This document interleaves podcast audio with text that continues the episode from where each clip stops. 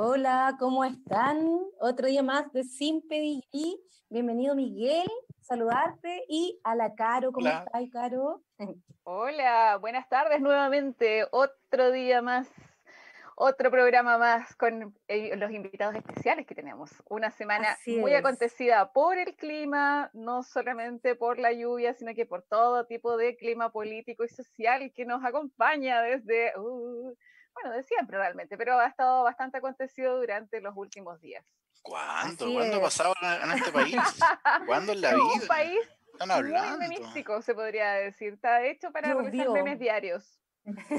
Llovió por fin y se viene bien, bien pesadita con dice la Caro, harta novedades. Vamos, queríamos hablar de un tema en que está sonando súper fuerte. Bueno, la idea del retiro del 10% de la, del ahorro previsional de las personas, una idea que está sonando bastante fuerte, porque definitivamente sabemos que hay una crisis eh, que está perjudicando directamente el bolsillo y la economía de todo el país y de todas las personas.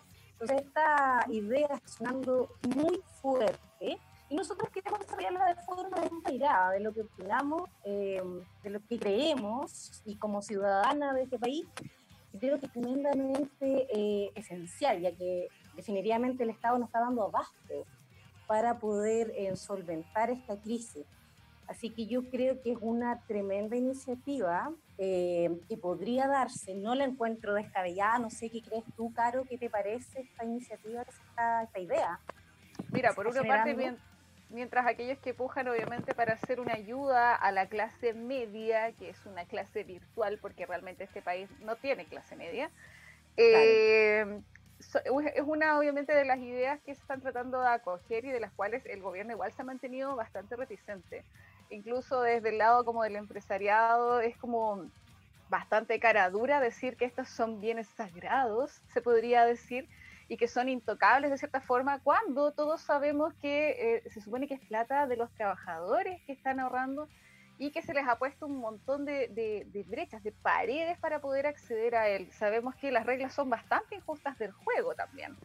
Y se ha generado discusión al respecto desde hace bastante tiempo, solamente que ahora con esta crisis económica debido a la pandemia y a la cuarentena, con toda esta crisis laboral que existe actualmente también, eh, se está volviendo como una medida o una opción necesaria para poder sustentar justamente mientras estamos en esta crisis, en que ha sido bastante difícil eh, solventar económicamente.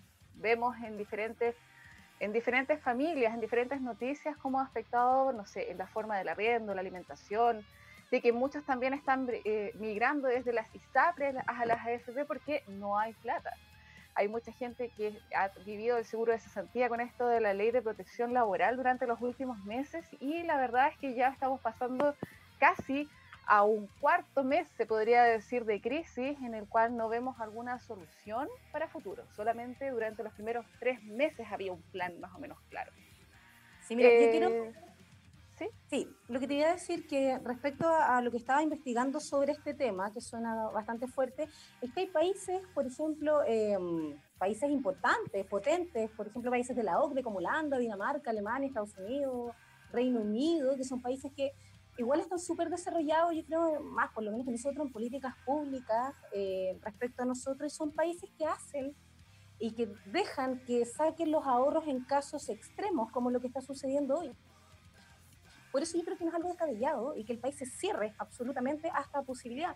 Y finalmente, si tú lo piensas, y lo que yo pensaba, decía, pucha, ¿cómo no va a ser mejor sacar ese 10%? Porque la gente no lo quiere para una casa en la playa, no, no, lo quiere para ir de vacaciones a Disney World. La gente lo va, lo va a ocupar para reactivar la economía, para pagar sus créditos hipotecarios. Entonces, plata que se está generando para reactivar la economía nuevamente, está de vuelta para reactivarla. Entonces, también es como no entender eso de parte de... Claro.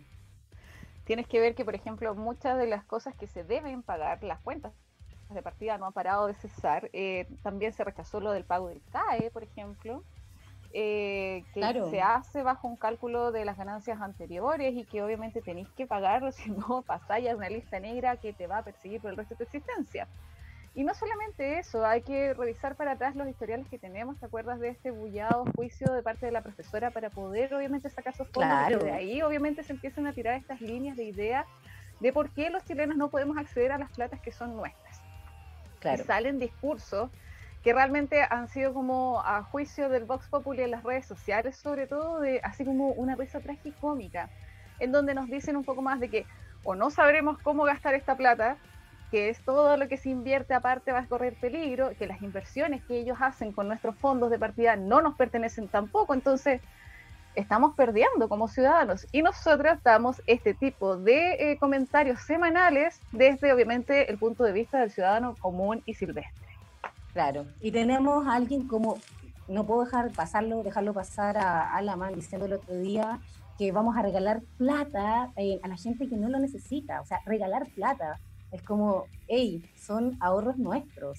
Mm. O riéndose el otro día de lo que ocurrió con el diputado Yiguren, cuando estaban hablando de un tema del postnatal súper importante. Y ahí tú te das cuenta de la desconexión y la deshumanización que hay. Entonces, el, el que no llegan a entender el nivel de, de, desgracia en el que ha caído la clase media hoy día sí, lo, otro es que para más remate es algo a lo que hemos estado obligados, esto de cotizar obligatoriamente un porcentaje de nuestro sueldo que nos van ajustando de manera externa y no algo que nosotros podamos de partida poder eh, regular demasiado, en donde las reglas del juego las colocan ellos y nosotros no podemos mucho alegar al respecto y que más que nada ayuda eh, a toda esta del del libre comercio desde la dictadura en adelante, en donde se cambiaron todos estos sistemas de fondos de pensiones también.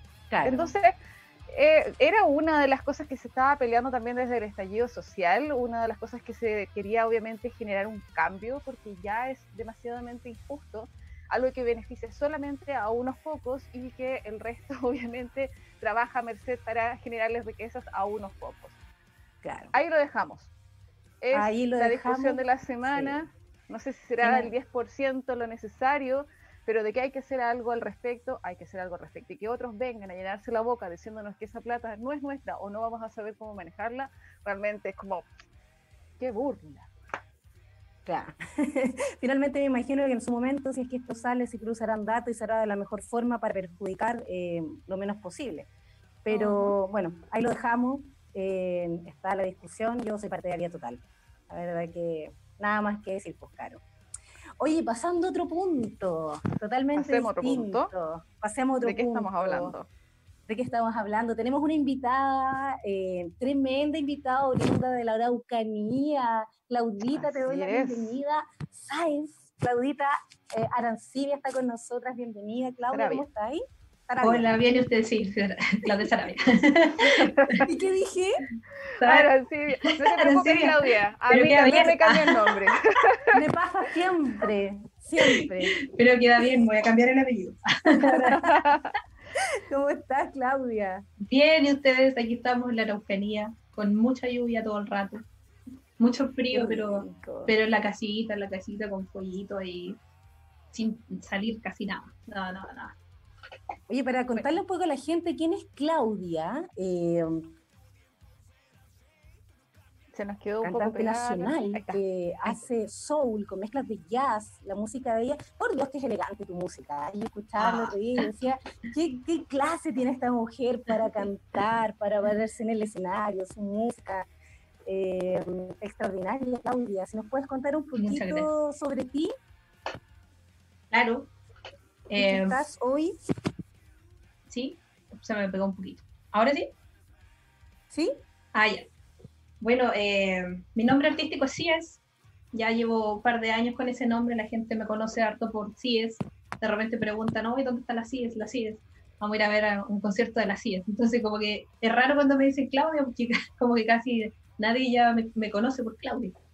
Entonces, bueno, siempre me ha gustado mucho el, soul, eh, mucho cuando era niña crecí con harta música con influencia del jazz, del soul, del RB, me, me llamó mucho la atención Michael Jackson, Stevie Wonder, eh, me gustaba mucho Aretha Franklin, Carol King, entonces creo que fueron de, las influencias musicales más importantes que yo he tenido en mi formación y el momento de componer igual.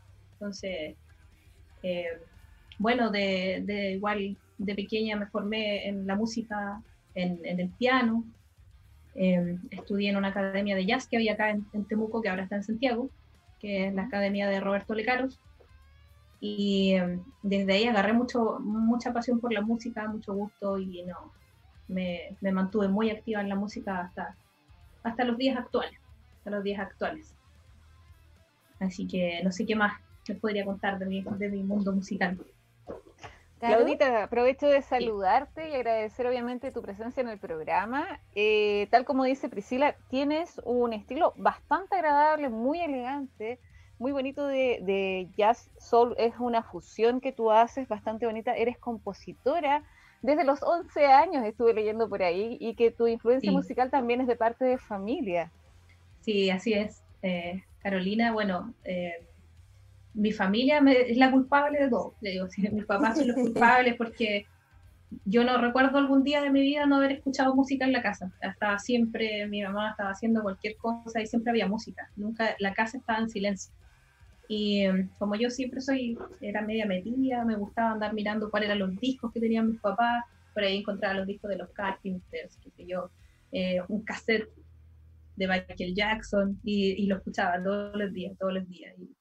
Eh, por eso le digo a mis papás que son los culpables de que yo esté todo el día eh, metida en el tema de la música, que esté componiendo desde muy chica igual.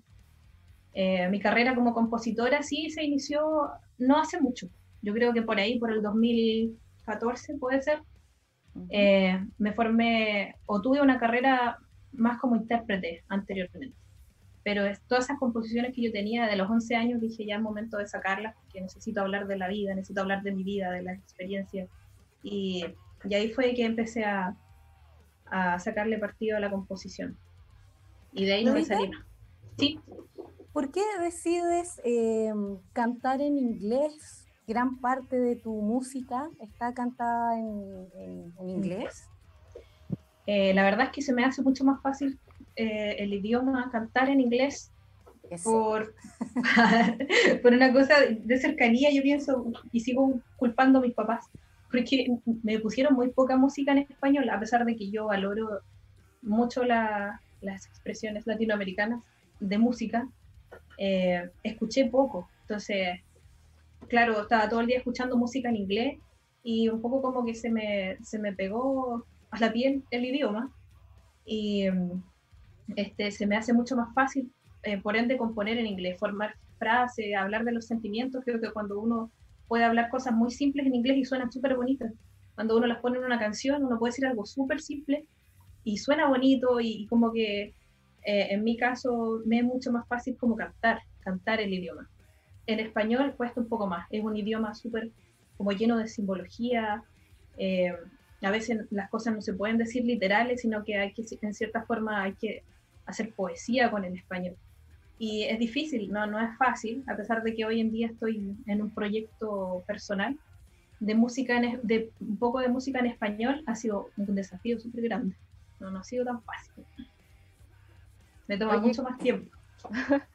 Oye, Claudia, eh, también estuvimos leyendo que tu carrera no solamente ha sido a nivel nacional, sino que también internacional, que has hecho giras también fuera del país con tu música.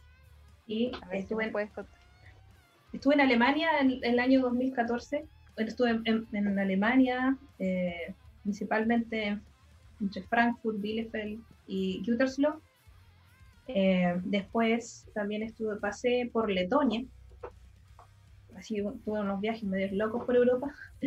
Y fue básicamente por, eh, fue una gira donde yo me presenté como, como cantante, intérprete, también como parte, formé parte de un coro que se formó en Alemania y participamos en el Mundial de Coros, que es un evento que se hace cada dos años, que es como las Olimpiadas, pero de los coros. Son, hacen eventos súper grandes donde participa prácticamente muchos países del mundo, hay pocos países latinoamericanos, pero eh, yo fui representando un coro en Alemania. Y, por ahí empezó la gira, por ahí empezó. Terminamos nuestra, nuestra temporada de coros y después yo me quedé haciendo gira. Así que fue, fue muy bonito porque conocí muchos lugares, la gente valora y aprecia harto la cultura. Eh, son, son personas así de apariencia fría, pero, pero en el fondo son muy extrasensibles a la música. Respecto a eso que estás contando, Claudia, estuviste hace un tiempo, me parece que el año pasado, antepasado, ¿no? Saliste como una de las artistas revelación en una revista en Singapur. Eh, hace dos años, hace dos, años. Imagínate lo potente, lo reconocía tu carrera afuera, para salir dentro de mujeres emblemáticas de, afuera. En Singapur fue, ¿no? En Singapur, sí, fue, fue extraño. Por ahí publicaron un artículo mío y fue un artículo grande, o sea, me hicieron una entrevista y bueno, yo fui contestando algunas cosas y fueron como dos páginas que hablaron harto de, de, de quién era CIES, de, no sé, de, de, los singles, de la música, del tipo de música, que llama la atención lo mismo que dice Tupri, que, que sea chilena y que componga en otro idioma. Entonces, eso les llamó harto la atención y, y, y sí, también fue como me, llamó harto la atención. Me pilló de sorpresa. Hablando de tus composiciones últimas, hay cuatro sencillos, creo, en los que están Different y Up the Sky también. Eh, últimamente ha sido un poco complejo y es algo que tocamos todos los programas con Priscila como tema, debido obviamente a las circunstancias, al contexto en que nos encontramos, ha sido bastante duro para los artistas, pero también estuve viendo de que has estado en festivales virtuales como Casita Fest, o que has estado también eh, dirigiendo también una especie de experiencia virtual también con tu música, a ver si nos puedes comentar un poquito de eso también. Sí, es cierto que la pandemia nos, nos encontró, nos pilló de sorpresa a todos y sobre todo a los músicos que, que tenemos mucha, digamos, para subsistir, dependíamos mucho de los eventos, de, de las cosas que se hacían ante audiencia y todo pero hay que reinventarse. Lamentablemente nos pilló en un momento en que, en que sí hay que reinventarse obligatoriamente y, se fueron dando hartas oportunidades en, en, el camino. A mí no me molestó tanto quedarme en casa, quizás porque eh, internamente soy un poco más tímida, no, no, no soy como tanto de, de, grandes masas o de salir, excepción de cuando estoy en escenario. Pero sí me, me reinventé, empecé eh, a unirme a los festivales virtuales, la gente empezó a conocer mi música, me empezó a seguir, empezó, empecé a, empezaron a colocar en, listas de, playlists de Spotify y, ahí me empezó a contactar harta gente, de hecho como que en un tres meses, no sé, subí de 1.400 seguidores, ya estoy en 2.000 y algo. Y, y que la gente se fue conectando, sino que es súper entretenido. Por ahí estaban algunos festivales virtuales, han sido súper entretenidos, eh, donde la gente ha conocido un poco más mi música. Y el CS Experience, que es el que habla la PRI, eh, es un concierto que yo hice en el CD en Bellavista el año pasado, justo el día justo del, del estallido social, el 17 de octubre. Así que ese día partió con, con música, un concierto y... Y con Tuti. y con Tuti, Tuti. Fue una experiencia, sí, sí, lo que me gusta de eso es que siento que fui parte de un hito, de un hito en la, en la historia del país. Entonces estuve ahí y me trae, digamos, muchos recuerdos buenos también. Y ese, ese, esa experiencia en SCD, que fue donde lancé mi música, em, ahora recién la estoy como compartiendo. Se documentó en, en video y recién ahora lo estoy compartiendo por cápsula. Entonces la gente, por ejemplo, cada dos meses va conociendo una nueva cápsula de CIES, que es parte del concierto CIES Experience. Por ejemplo, hace poquito estrené una que se llama Being Apart, que es una canción donde yo estoy tocando piano y ha tenido súper buena recepción, es una canción muy emocional y todo, y eso fue parte de un momento bonito también del TSC de Bellavista. Me quedan como dos cápsulas por estrenar, así que ahí la gente está a la espera de cuáles son las dos que vienen. ¿Cuándo viene la próxima? Trabajo?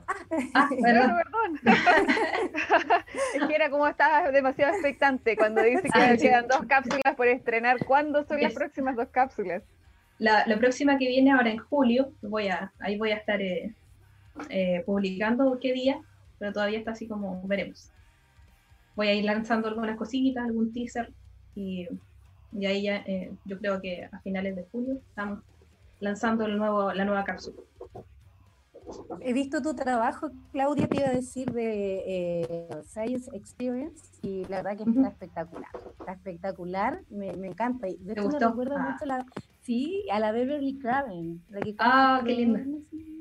Eh, me encanta. el piano, te juro.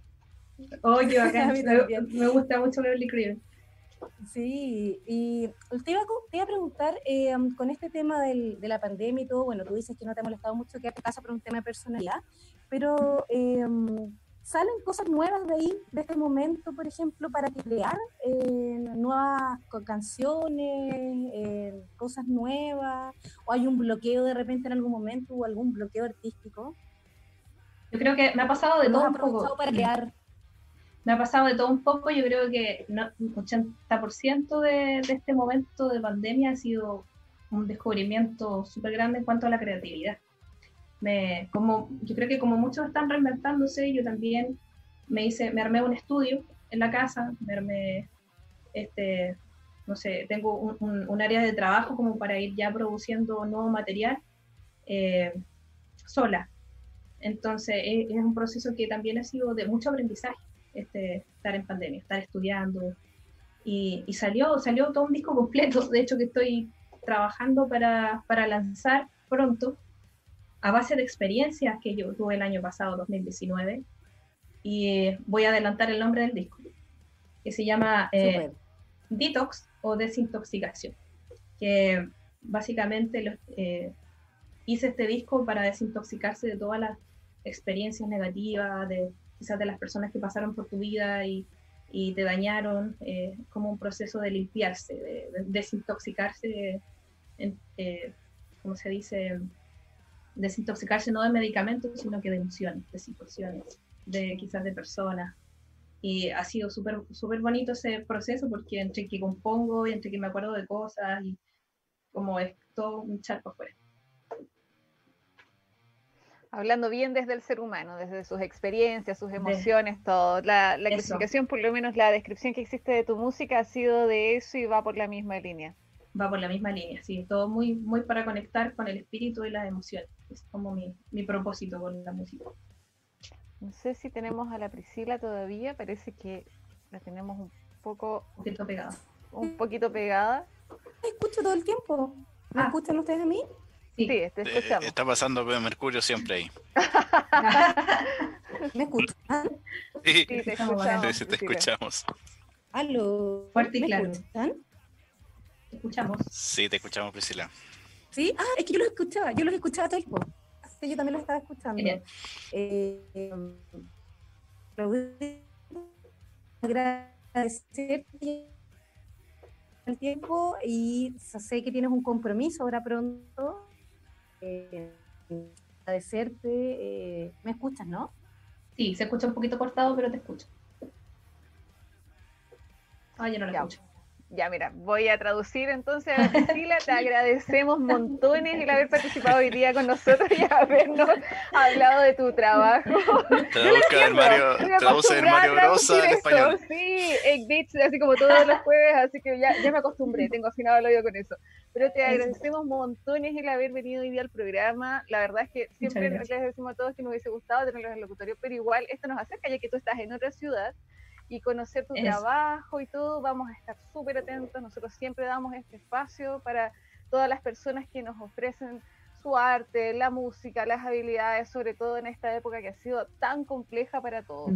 Así es. Un último mensaje quizás a los auditores con algún llamado en especial. Sí, me gustaría dar un, mensaje súper importante que, que, acá en la región estamos organizando un festival, eh, una asociación de músicos regionales un festival para cooperar con todos nuestros colegas que están, los que están más abatidos por el tema de la pandemia. Vamos a transmitir un festival online desde las 5 de la tarde, más o menos del sábado, y se pueden hacer donaciones y cooperaciones a una cuenta que sale eh, para ayudar a todas las personas que están más afectadas por el tema de la pandemia. Va a ser un festival online mostrando el trabajo maravilloso de muchos artistas de la región y la gente lo va a poder disfrutar y la gente que dona también va a poder eh, este, va a poder participar en el sorteo de premios y donaciones que nosotros vamos dando, discos autografiados, poleras, qué sé yo, es un trabajo súper lindo que se está haciendo acá eh, de una organización en la que estamos, se llama ARME, Asociación Regional de Músicos, ya me perdí, pero Asociación de Músicos Regionales de la Araucanía. Muy bien, genial, muy linda causa, muy linda forma de llevarlo a cabo, linda forma de disfrutarlo también Miguel, vamos a cerrar este bloque entonces. No sé si Priscila te envió algún tema en especial, si acaso nos vamos con la misma CIES. no, sí, por eso me envió un tema, de hecho, de nuestra invitada. De nos vamos a ir, claro, por supuesto. De hecho, ahí voy a conectar a Priscila que está, está volviendo, intentando volver. Pero vamos em, a presentar el tema Different de CS. Muchas gracias, Claudito. Gracias a ustedes. Vamos con CS Different. Volvemos nuevamente a segundo bloque con invitados especiales. Escuchamos Different de CIES antes de salir a comerciales y en este momento, queridos amigos, les presento a Iván Zambra, el chef changa, y también al chef mapuche que es José Luis Calfucura, Calfu. ¿Cómo están? Estamos bien. Estamos Son de Amaya Restaurant, que es un, un proyecto bastante bonito de cocina fusión mapuche changa. Es eh, una cocina patrimonial que viene incluso de una idea eh, anterior. Ustedes tenían una banquetería incluso. A ver si nos pueden contar un poquito la historia de Amaya y más o menos cuál es la característica especial, obviamente, de su proyecto de, cocina.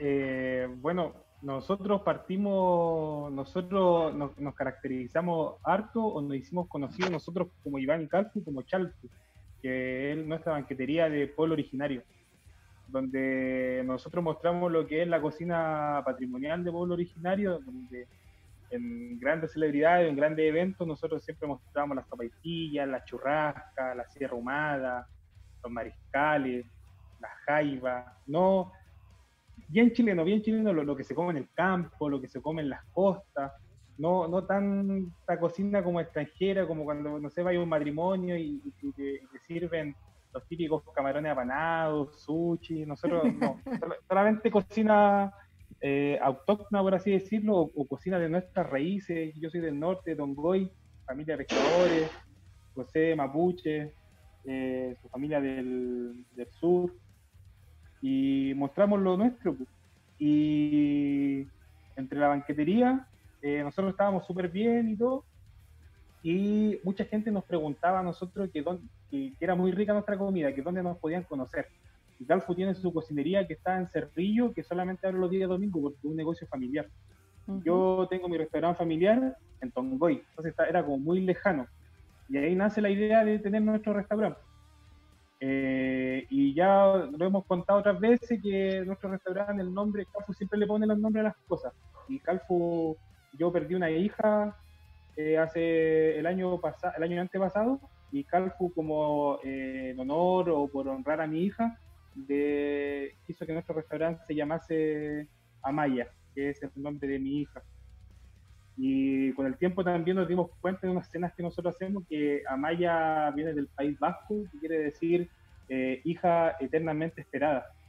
Mira. Entonces, como tiene como mucha energía nuestro restaurante y eso es lo que a nosotros nos motiva eh, para mí es como eh, el luchar y trabajar para que el nombre de Amaya esté presente, latente. Es como esa es mi, como mi...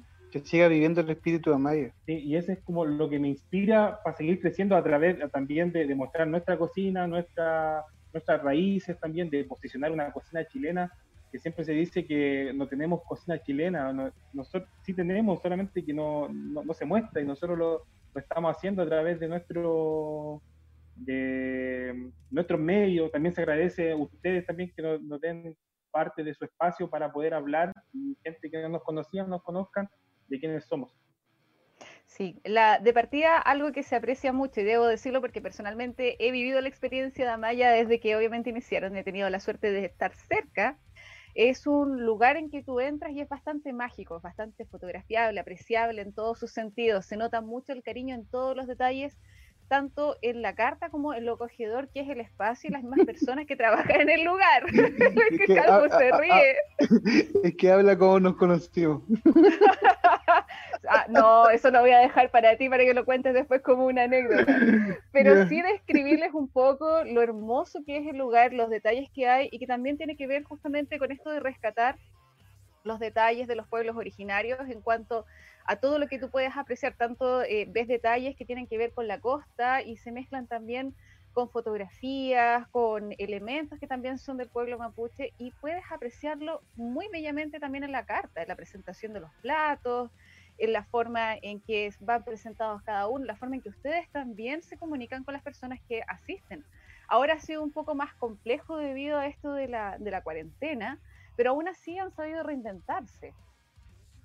No sé si nos pueden contar un eh, poquito sobre esta etapa que ha sido también un poquito más compleja también para todos. Eh, eh, para nosotros, que hay veces que ya nosotros nos reímos, nosotros como la palabra resiliencia la tenemos súper bien marcada. No sé, como experiencia propia, por ejemplo, con Calcu, los dos hemos sufrido como estafas de socio en proyectos anteriores. No hemos sabido reinventar. Yo por mi parte, eh, en el tsunami. Tongoy, yo perdí todo en un tsunami el año 2015 y pude parar este proyecto y posicionar el restaurante como uno de los mejores de Tongoy y me atrevo a decir de la cuarta región también. Eh, no sé, lo que pasó también con el, con el Diablo también aquí, también nos, nos supimos como levantar ante eso, que, que fue una, un, una situación compleja. Y súper compleja, tú que, nos conocí, ¿cachai? Entonces, eh, ¿qué más? Y la muerte de, mi hija, la muerte del papá de Calfu. Entonces, no han pasado tantas cosas que yo realmente yo le decía al Calfu, el Calfu, yo iba, eh, andaba en el auto y me dice, ¿de qué te reí? Yo le digo, es que no han pasado tantas cosas y no hemos parado, entonces, como, que, ¿qué viene ahora? ¿Qué, qué, no, ¿Qué nos puede tirar si nos paramos de todo? Y viene esta cuestión de COVID, güey. Entonces, y ahora hemos tenido buena recepción de, nuestros clientes, como que nos piden de harto, de hartas partes de Santiago, llegamos a todas las comunas, estamos llegando. Eh, entonces nos damos cuenta que mucha gente nos, decía que nos querían conocer. Entonces eso a nosotros nos da fuerza como y que estábamos haciendo las cosas bien porque que manteníamos la atención de la gente. Y hemos aprendido bastante, eh, la hemos cagado también ahora, hemos aprendido porque esta cuestión del delivery es algo nuevo que, que estábamos renegados o negados nosotros a hacer delivery. Y ahora nos dimos cuenta de que por parte de negocio es una plataforma súper viable en el, punto de vista de negocio. Y también para llegar a, a todas partes, a, la gente que no puede salir de sus casas, entonces hemos, hemos ido aprendiendo pues, con el tema de logística, de, cómo hacer platos que, no pierdan la calidad, la, calidad hasta llegar a, las casas de la gente. Entonces, ahí estamos. Eh, no ha ido bien dentro de todo para poder mantener este proyecto y cosas así, no ha ido bien. ¿Me escuchan? Sí, me había ido. Oh, qué bueno. y siempre entro, se me va el internet y entro súper desconectada. Eh, no sé si, bueno, la Carol les preguntó antes, la Carol los conoce bien, yo tuve la posibilidad de estar en el Amaya, me encantó lo que comí ese día, que fue un sándwich que me recomendó la Caro, muy, muy rico. Eh, ustedes tienen un huerto ahí y, bueno, tienen cocina consciente, una cocina natural que no, no tienen químicos, tengo entendido, ¿no? Es una cocina bien trabajamos nosotros, que siempre decimos que la, gastronomía mapuche o la de pueblo originario es una cocina basada en la naturaleza con productos naturales. Si empezamos a aplicar productos químicos ya no estamos alejándonos de la base de una cocina sana y natural. Por lo tanto, como queremos y instauramos nosotros la base de la gastronomía indígena mapuche, porque uno dice ya, ¿cuál es la cocina mapuche? Y no tienes libro, no tienes más que la herencia cultural que te da la familia, entonces, en esto de profesional nuestra, profesionalizar nuestra cocina, eh, empezamos nosotros a establecer cuáles son los parámetros que nosotros cumplimos para hablar de cocina mapuche. Eh, así como otras cocinas extranjeras. Nosotros decimos, ya bueno, la base de esto tiene que ser sana y natural. Cuando empezamos a aplicar productos químicos y muy, muy, muy procesados, ya nos estamos alejando de la gastronomía indígena, una cocina antigua que, que da la respuesta si hubiera sido malo, nuestros pueblos originarios no hubieran he seguido existiendo. Entonces, en ese sentido se construye todo esto, lo sano natural, con hierba y cosas aromáticas. Generalmente en todas las cocinas ocupan mucho las cremas, las mantequillas para saborizar sus preparaciones. Y con eso es fácil cocinar y que te quede rico. es rico, es gustoso, pero en el estómago no es, muy pesado. Entonces, no se habla de una cocina consciente. Entonces nosotros lo que ocupamos, hacemos muchos pestos de hierba para aromatizar, eh, ahumamos pimentones y con, esa, preparación nosotros eh, damos sabor a nuestro, nuestros guisos, nuestro estofado y, y se sienten los sabores ahumados cuando la gente prueba. De hecho, recién hace 20 minutos acabo de, terminar la carta nueva que, se viene cuando abramos. Pues nosotros nos, estamos esperando de que digan que, no sé, en un mes, dos meses más se va a pasar. Nosotros estamos preparados y que cuando esto pase, ir con todo, porque ya a nosotros ya fue como el año de aprendizaje, que ya hace poco cumplimos un año, entonces para nosotros ya como que cumplimos la marcha blanca y ahora viene como la apertura ya firme. Ya... Tenemos la suerte también que el restaurante es grande, entonces con, con todas las medidas y parámetros que se está pidiendo para poder, eh, las nuevas reglas que está exigiendo para, para poder estar en un restaurante, creo que eh, hemos sido afortunados de, estar en un espacio muy amplio, donde también tenemos una terraza muy grande, también el, la calle que, que nos, antepone a nosotros, a esto también es amplio, así que solamente construir acá todo lo hago, lo hacemos nosotros en la forma de construir la mesa, la silla y los espacios, lo hago yo. Es decir, el diván también me ayuda en el sentido de caso es viable nomás, es que podemos seguir construyendo algo, pero el espacio lo tenemos para, para esta nueva, pararlos de nuevo frente a este nuevo concepto de cómo se tiene que entregar el servicio ahora de, restaurante. Hablando de los espacios. Ah, no, adelante, Priscila, no te preocupes. No, te iba a decir que es un lujo tenerlos en Maipú. Bueno, yo soy de Maipú, ustedes están ubicados en Maipú, en La Maya, la Caro es de Maipú, y es un, gusto tenerlos acá porque de verdad que Maipú le hace falta lugares gastronómicos ricos donde comer, tiene muy pocos lugares, generalmente siempre están en el sector oriente. Entonces es muy rico, por ejemplo, poder ir a Maipú y poder tener un lugar así de calidad diferente, distinto para comer. Le hace falta eh, eso. Y a mí la verdad me agrada tanto. Yo, de hecho no lo conocía. Me lo mostró Carola y lo encontré espectacular. Así que es un gusto tenerlos acá en la comuna. Eh, para toda la gente que no sabe que este lugar eh, existe, está acá en Maipú, para que lo vayan a conocer. De hecho, nosotros cuando empezamos en un principio, a nosotros nos querían del sector oriente, pues nos querían de Patio Bellavista, de Barrio Plastaria. O sea, las conversaciones ya estaban listas. Ya. Nosotros estábamos listos para allá. Pues pero en conversaciones con nosotros, con Calci, eh, yo trabajé mucho para el sector oriente. Cuando trabajaba allá, el restaurante requiere de, un restaurante requiere de mucho tiempo. Entonces yo cuando trabajaba en el sector oriente no, no prácticamente no tenía vida. salía a las 9 de la mañana de mi casa y llegaba a las 1 de la mañana. Estaba todo el día así, no tenía vida. Entonces y lo otro era, realmente nosotros queríamos de, como democratizar una buena cocina, porque hay mucha gente, los cocineros de hoy en día dicen, no, queremos democratizar la cocina, pero democratizan la cocina en sectores, eh, en, el sector oriente, en, sectores, en, sectores más pudientes. Pero ¿qué pasa? ¿Por, qué no puede haber un buen restaurante en Puente Alto, en Maipú, en Pudahuel? O en regiones. O en regiones. ¿Por qué tiene que estar todo tan centralizado? Entonces nosotros creemos que si, logramos posicionarnos acá, podemos posicionarnos en, cualquier lugar. No solamente eso, aparte que ustedes han llevado igual una idea de un proyecto bastante bonito dentro de la comuna. Me acuerdo que cuando conversamos la primera vez con Iván, eh, la primera vez que fui allá, la pregunta fue ¿por qué Maipú? Porque también me llamaba mucho la atención el nivel de gastronomía que ustedes ofrecen, y no solamente eh, en cuanto a la parte de restauración, sino que la parte de cafetería también han desarrollado una pastelería muy rica. Ah, de hecho, ahora último tienen estas once demasiado exquisitas, que obviamente ojalá los auditores puedan visitar la página en Instagram para que se enteren, porque créanme que van a sorprenderse para la hora de once que pueden pedir por delivery. Pero eh, hablábamos por qué en Maipú y me comentaste justamente esto que acabas de contar y también de, esta idea de cómo reactivar la zona. De hecho, en la calle en la que ustedes están hay hartos proyectos también pequeños, también sobre gastronomía, los que ustedes también están como conviviendo en comunidad. Cerca también hay otra tienda en donde venden productos naturales, también entre ustedes se apañan en cuanto a seguridad, en cuanto a generar ideas dentro del mismo espacio de la comuna. Entonces, obviamente, igual se agradece eh, el invertir una idea tan buena como esta en una comuna que obviamente estaba bien alejada de estos proyectos gastronómicos que casi siempre se ven en la zona oriente. Eh, Priscila, no sé si tienes alguna otra consulta. Priscila. Ya pasó Mercurio de nuevo. Caro? ¿Sí? ¿Me escuchas? ¿No me escuchas, Caro? Sí, ahora te escuchamos y te vemos.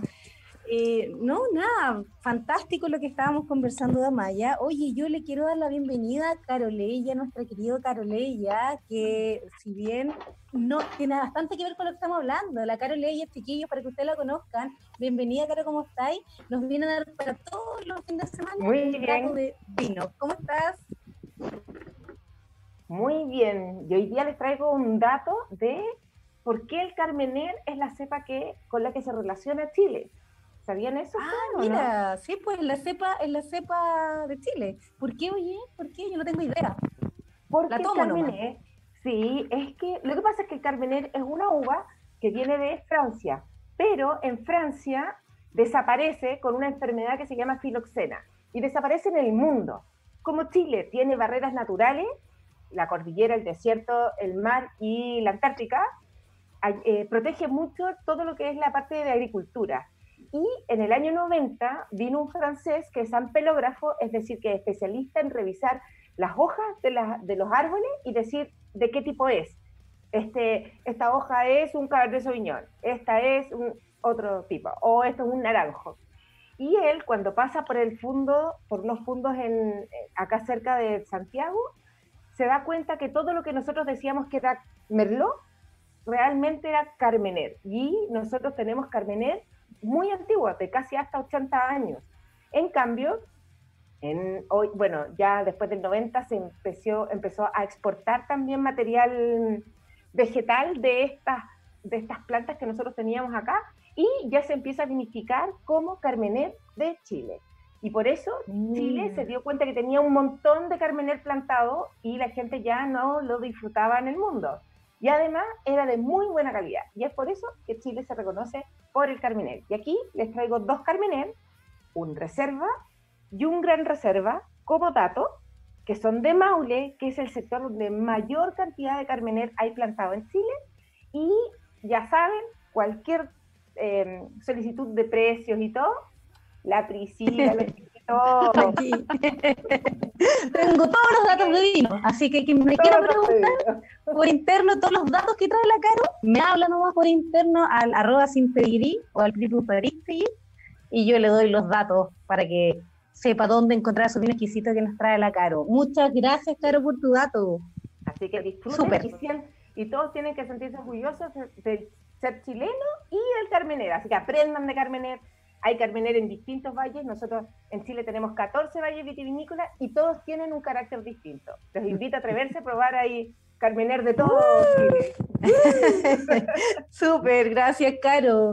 Oye, ya se nos hace salud. se nos hace tarde ya, se nos, nos vamos ya al cierre. En darte las gracias, Caroleya, por tu dato, a los chiquillos de Amaya, en agradecerles el contacto hoy día y pedirles que entreguen sus redes sociales, dónde los pueden encontrar, eh, dónde están ubicados para el día de mañana cuando ya todo se restablezca puedan ir a visitarlo, chiquillos. Eh, ya, bueno, ahora nosotros estamos trabajando en servicio de delivery y retiro en el local. Trabajamos de, martes a domingo, estamos con, con servicios de almuerzo, once y cenas. Eh, tenemos harta variedad en carta, eh, con los platos mucho más, más económicos también.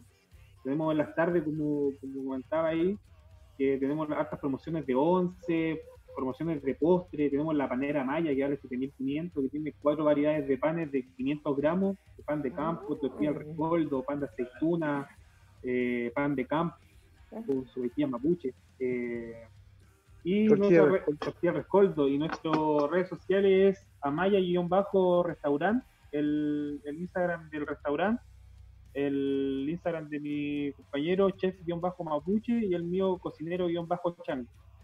Y ahí en Instagram todos los días estamos subiendo los platos, los menús, el, el, el, contacto, el WhatsApp. Solamente los pedidos se hacen al WhatsApp. Y, y, eso, por las redes sociales estamos todo el rato subiendo información para que la gente eh, vaya eh, actualizándose. actualizándose de las cosas que tenemos. Estamos generalmente, mira, ahí viene Calfo con unas donuts. Oh my God.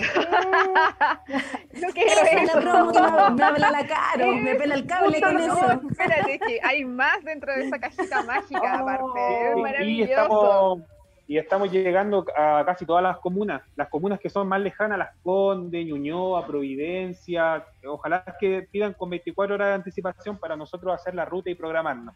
Las comunas de Cerrillo, Maipú, Pudahuel, Estación Central, no hay problema que lo hagan con horas de anticipación. Súper chiquillos, súper agradecidos de que hayan venido, de que hayan mostrado lo suyo, súper distinto también. Caro, nos estamos yendo ya, eh, se nos acaba el tiempo, palabras al cierre, Caro querida. Caro sí, agradecerles, bueno, saludos ya no te había saludado, el Carmen era una de mis cepas favoritas. Eh, agradecerles a, a, Iván, agradecerles a Calfu también, ustedes saben que los quiero mucho y he hecho mucho de menos el café de ustedes toda la fuerza del mundo. me acuerdo que tú eres la, la, la, primera que venía en la mañanita temprano pues, a tomar su cafecito. Claramente, ahí súper fiel siempre con el cafecito. No, y apoyándolos de, hecho, en todo. De hecho, eso, eso nos dábamos cuenta, yo me daba cuenta después con esto, porque yo decía, eh, a la gente nosotros nos conoce como restaurante, pero la gente no sabe que nosotros tenemos cafetería y buen café. Y un cafecito, de verdad. Sí, porque trabajamos con los amigos de Coffee Culto. Coffee Culto nos provee de, café y la persona que nos, capacitó en el barismo fue el Billy, Billy Horta, que es súper barista clandestino. Son maravillosos. Y es, gente de Maipú y tenemos alto potencial. Y tenemos alto, potencial y hay que, hay que tirar para acá el barrio aquí arriba. Yo a eso me refería con lo de los circuitos, pues Iván. Descentralizar y, que la gente venga a estos sectores, que hay harta, harta variedad. Súper de acuerdo y por lo mismo Hay otro que, Y lo último, eh, que renovamos el contrato de arriendo acá por cinco años más. Uh. Y, eh, y, estamos trabajando ya en dos semanas más que nos compramos un horno que viene de Italia y vamos a hacer una panadería y pastelería en el primer comedor. Uh. Vamos a hacer un emporio y se vienen hartas cositas nuevas que vamos a hacer. Y a, Yo aparte, soy muy feliz con eso. aparte del, te tienes que venir, te tienes que venir a conocer, Caroleña, este restaurante un día con la cara y nos vamos a tomar un vino. Yo estoy envuelturada, pero igual me quedé aquí, en el camino. Mañana vamos a Maya, muy lindo. almuerzo. Sí, estamos, le, contaste que estamos por todo Santiago, por todo Santiago, vamos a San Bernardo, bien lejos nosotros. voy a seguirlo, voy a seguirlo. Después me, me compartí los Instagram Sí, vamos a tiempo límite. Sí. estamos en el tiempo límite. Les agradezco, Carolella, tu dato. Súper bienvenido para el fin de semana. Caracolate maravillosa, como siempre, en su opinión. Y los chiquillos de Maya, agradecerles el contacto de hoy día. Em, algo distinto, algo, algo bonito. Ya, chiquillos, nos vemos el próximo jueves. A ustedes. Nos vemos el, fin de, el otro fin de o sea, el otro jueves, sí. Adiósito. que estén muy bien. Nos vemos. Chau.